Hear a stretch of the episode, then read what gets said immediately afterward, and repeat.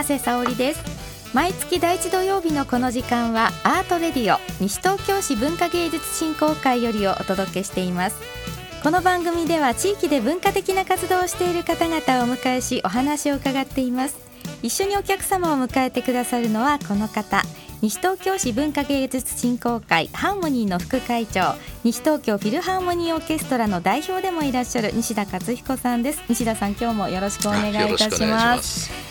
はい、えー、西田さんのプロフィール私からご紹介させていただきますね。西田さんは大学卒業後レコード会社プロデューサーとしてクラシック映画やアニメの音楽シャンソンカンツォーネ民族音楽をご担当。その後大手電機メーカーでマルチメディアソフトの開発文化支援のメセナを担当。定年退職後ホールマネージャーとしてコンサートを企画。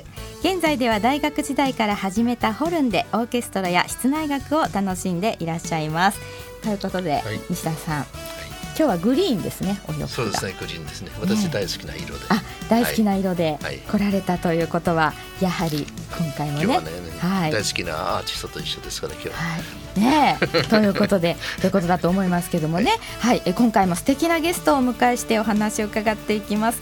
日本音楽企画株式会社代表の木内大輔さんをお迎えしてお話を伺ってまいりますこの番組は屋根で守り床で支える防水材床材のパイオニア田島ルーフィングの提供でお送りいたします。日々の練習楽器のケアこれは私たちミュージシャンが美しい音楽を奏でるために欠かせないもの。雨漏りしない屋根足元を支えてくれる床。これは私たちが生活するのに欠かせないもの。安心安全な空間で生活するためにも防水材床材のメンテナンスを心がけましょう。屋根で守り床で支え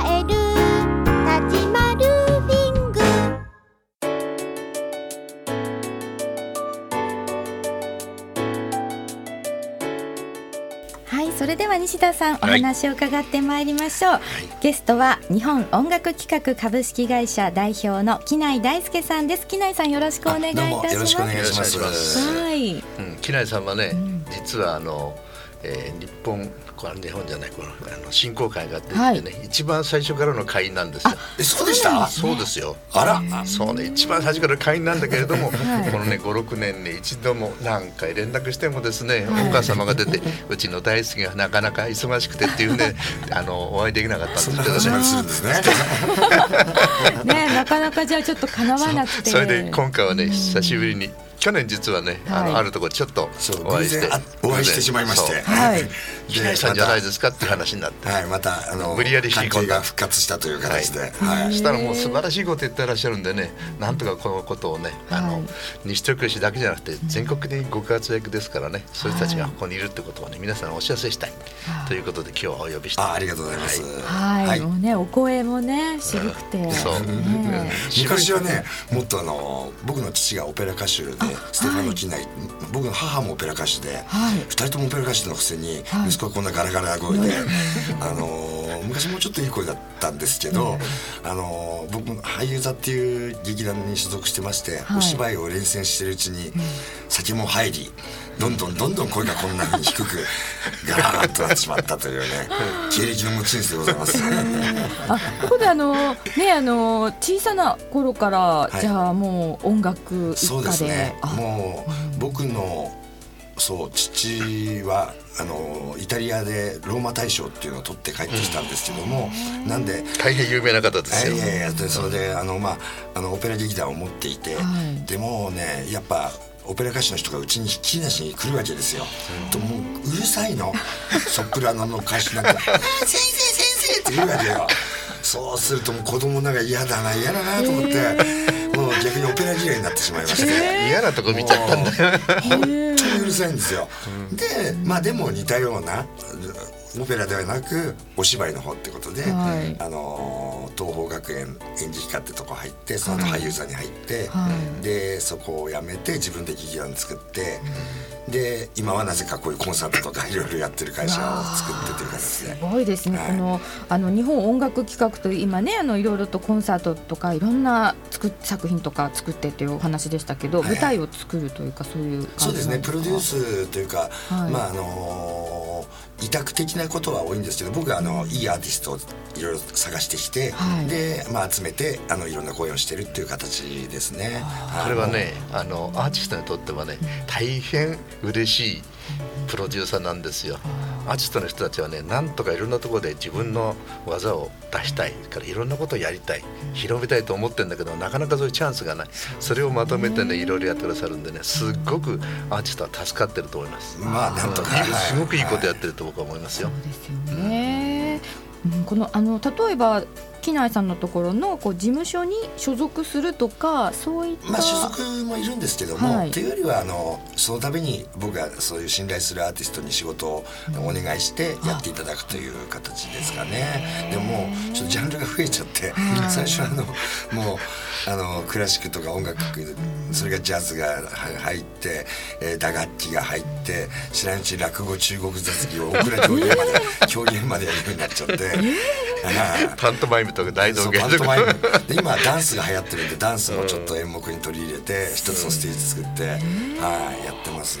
もう本ちゃんの劇団東京座の方は。そっちがね全然ダメなんですよ。暇なくて。そうですか。しかもお芝居はねちょっとうーんえーこんなとこ行ってあわかります。右が少ないわかります。はい。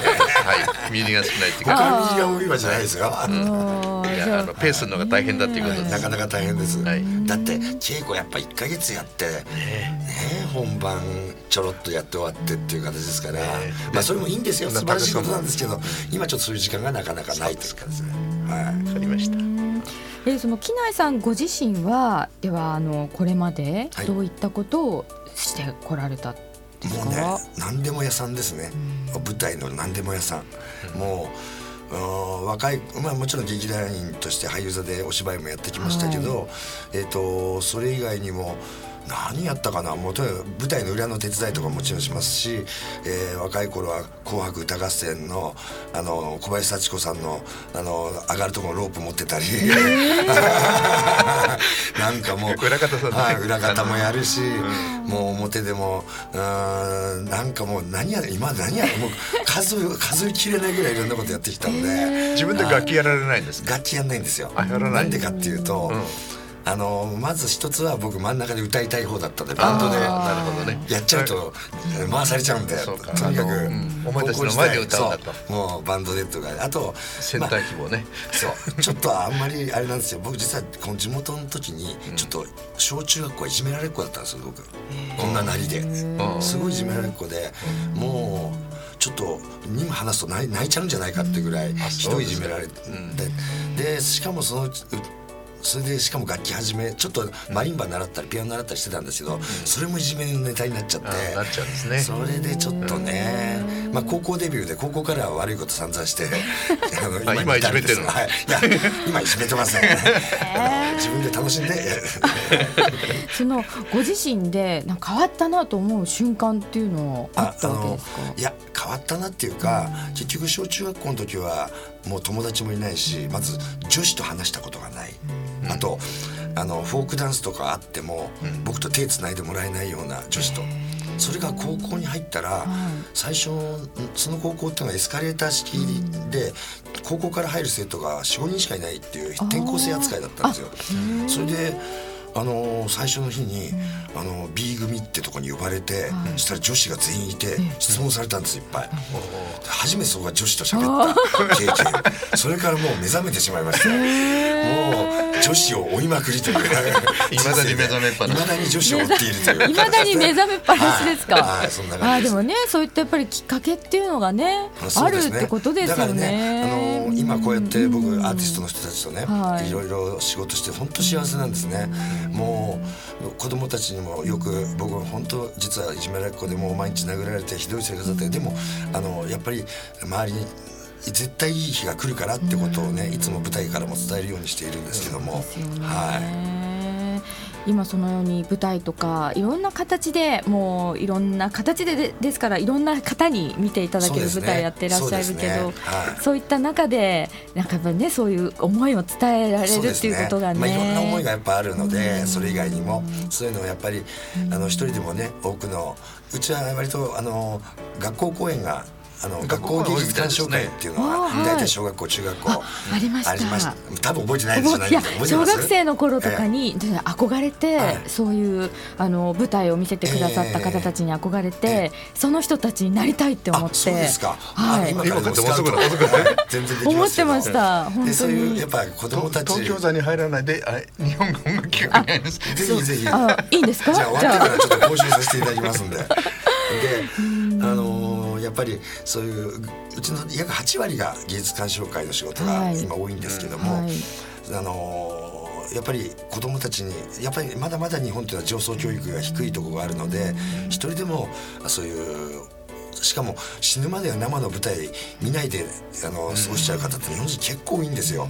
一回も生のも見たことない。まあもちろんスあのどっかでねエチでやってるとかそういうのをちょっと見見たことあるけどわざわざコンサートホールまで行って見見たことないって人かなりいるので、まああの子供のうちだけでもねあのそういうの一回いいものを見てもらってっていうのが僕の思いで始めてるんですけども。本当に大切なことですよね。でそれでそれが引き金になって、プロになる人たちがいかに多いか、あそう結構いるんですよ。い。かにだから引き金をねいつ引いてあげるこの人にはこういうことをやってあげる、それで電撃的に変わるんですそうですね。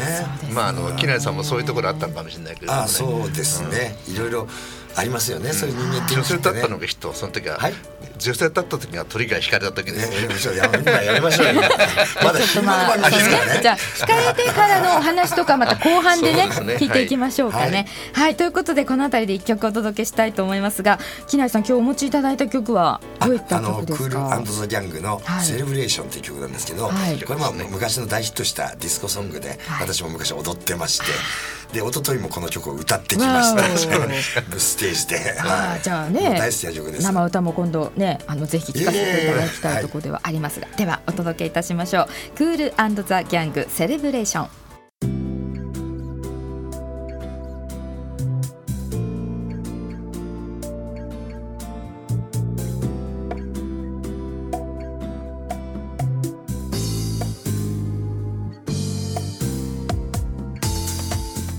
お送りした曲はクールザギャングセレブレーションでしたはいということで後半も引き続き木内さんにお話を伺っていきましょう、はい、よろしくお願いしますまあ、あの楽しい人生をお過ごしのようだけども相当ご苦労はたくさんあるでしょうね。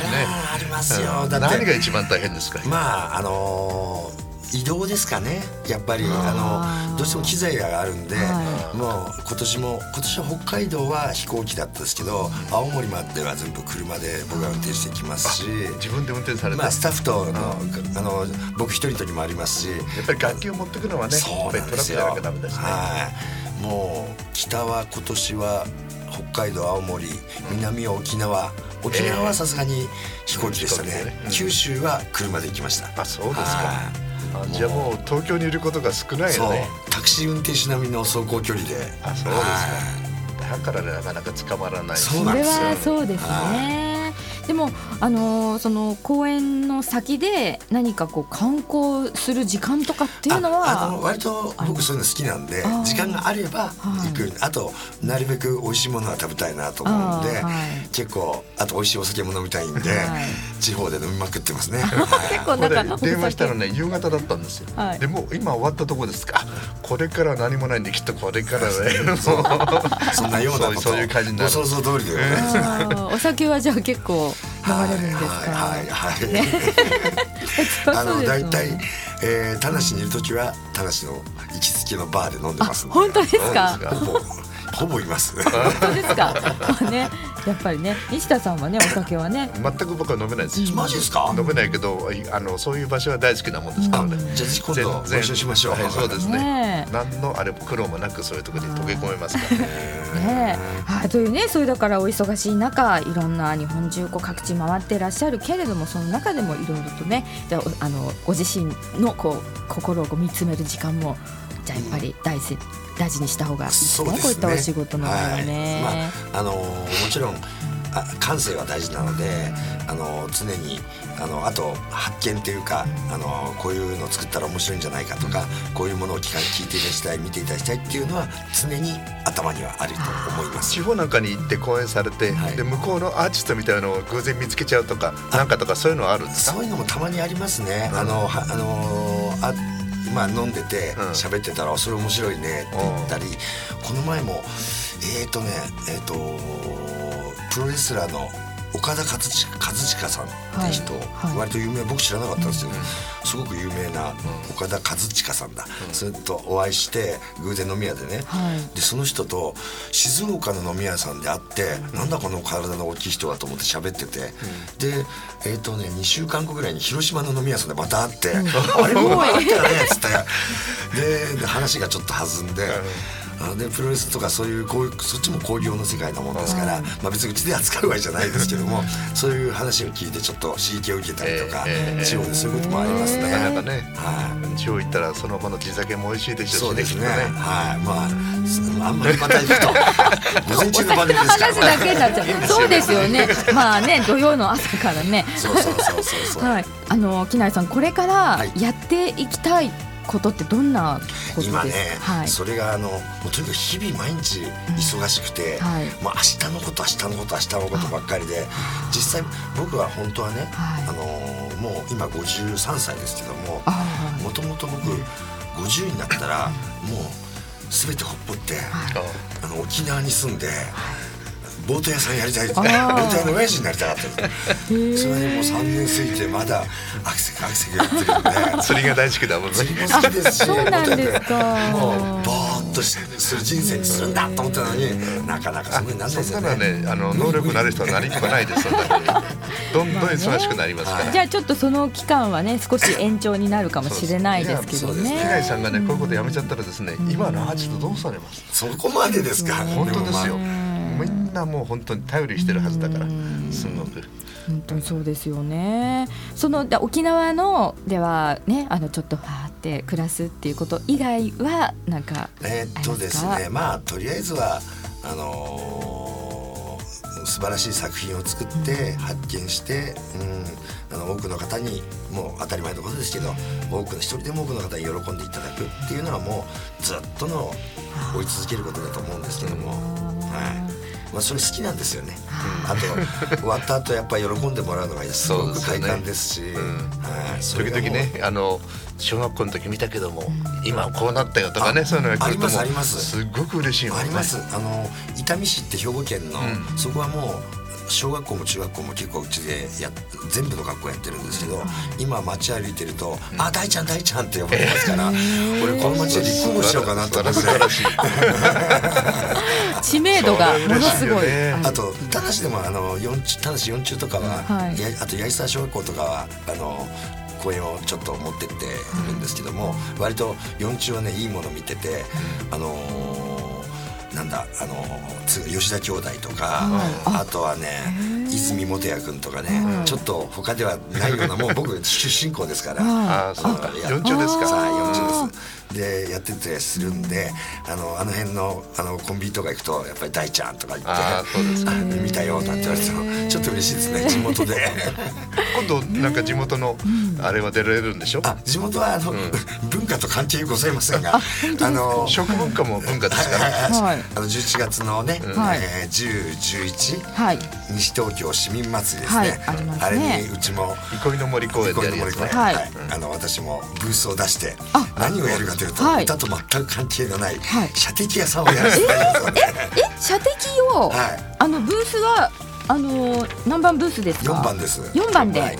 多分正面から入って左の方なんですね、左の方。この左の奥ですね。日本音楽企画株式会社としてブースをお出しになって、はい。射的。射的です いやちょっとでもみんなで楽しもうじゃないかっていうね。うん、ここにはね八木さんのあの高橋屋さんのね、はい、仲間さんなんかもよくお出になってらっしゃるからね、はい、またいろんな方々に会えると思いますよ。そうですね。楽しいね。ぜひじゃあ皆さん。結構ね多く人が集まるんですよね。すごいですよね。やっぱりちびっこが多く集まってきますそう、ね、ちょっとね去年もやったんですけど、はい、去年はねあの一回五百円いただいてるんですけど、はいはい、そのね六回やりに来た子供がいて 三千円。さすがにちょっとまずくないって止めたら 近くの別のとこでお店を出してる方のお子さんで、はい、あの暇だから親がやってこいやってこいっつってお金渡してたみたいだからまあいいかなと思ったんですけどもちょっとこんなちっちゃい子は3,000も使っちゃっていいのかなと思いましたよね。結構景品がいいんですかじゃあ？うん、言えないですよね。行かない方が良かった。まあまあです。行かない方が良かった。よく温泉町行くあるじゃないですか。ね、楽しむことがね、去年はいいもんやりすぎちゃって、赤字になっちゃったんで、赤字じゃないわ。でもちょっとやばいなってね、今年はちょっといろいろ策を練っております。まあでもね、皆さんにね、楽しんでいただきたいですね。楽しいです。普通の射程禁止屋さんと違って、すごいかっこいい銃なんで。はい。スポンジのギターがスターンって出るちょっとやっぱそれは大人もやりたい感じですね。そうですね。はい、ありがとうございます。ぜひね皆さん市民祭り第18回西東京市民祭り11月の10日土曜日と11日の日曜日憩いの森西東京憩いの森公園でねそうですね、えー、行われますけど4番ブースに行けば大ちゃんがいます。大ちゃんがいる。大ちゃんこんな顔だ大ちゃんがいらっしゃいますので。ラジオで言っちゃいけないんだろうけど、あのまあ僕あのちょっとタバコも吸いまして。こんなね金融の世の中でタバコ吸うんですけど去年僕マリオの格好して、はい、スーパーマリオの格好して、はい、あの売り子や,、あのやって声かけてたんですけど、それで。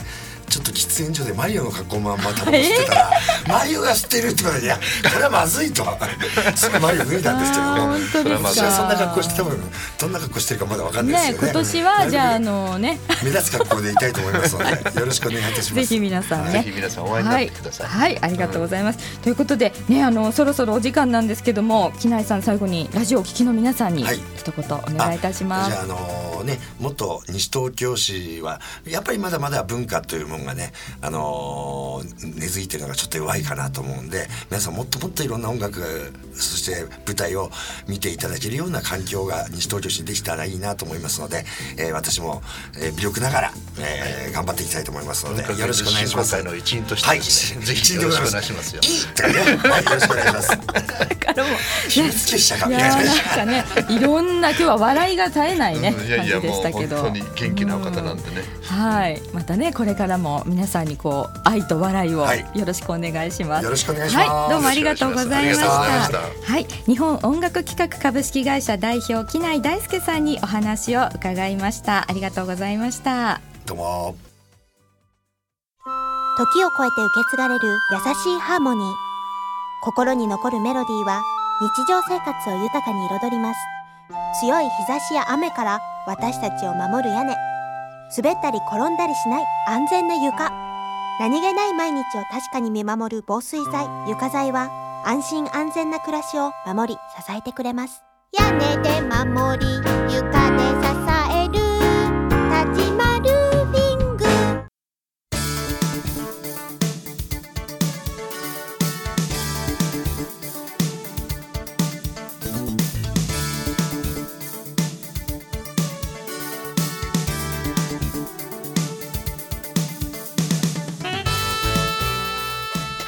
ことでいかがでしたか、はい、西田さん。ね、ねね、笑いがまだまだいろんなことをしゃべりたいですけどね。ねはい、ではここでイベント情報お願いいたします。はい、えっ、ー、と会員でありますね。あの西東京市民映画シネマクラブですね。はい、それがあの第17回の、えー、西東京市民映画祭。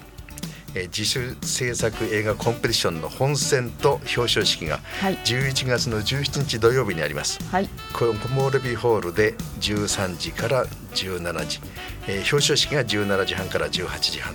ちょっとあのチケット500円ですけれども当日でも大丈夫ですので大変素晴らしいショート映画がたくさん見られますのでねご覧いただきたいなと思います。はい詳しくは西東京市民映画祭2018で、ねはい、検索していただくと出てきますのでね、ね、ぜひご覧ください。はいありがとうございます、はい。はいということでお送りしてまいりました。この番組は放送終了後インターネットのポッドキャストでも配信しています。各検索サイトから FM 西東京で検索してみてください。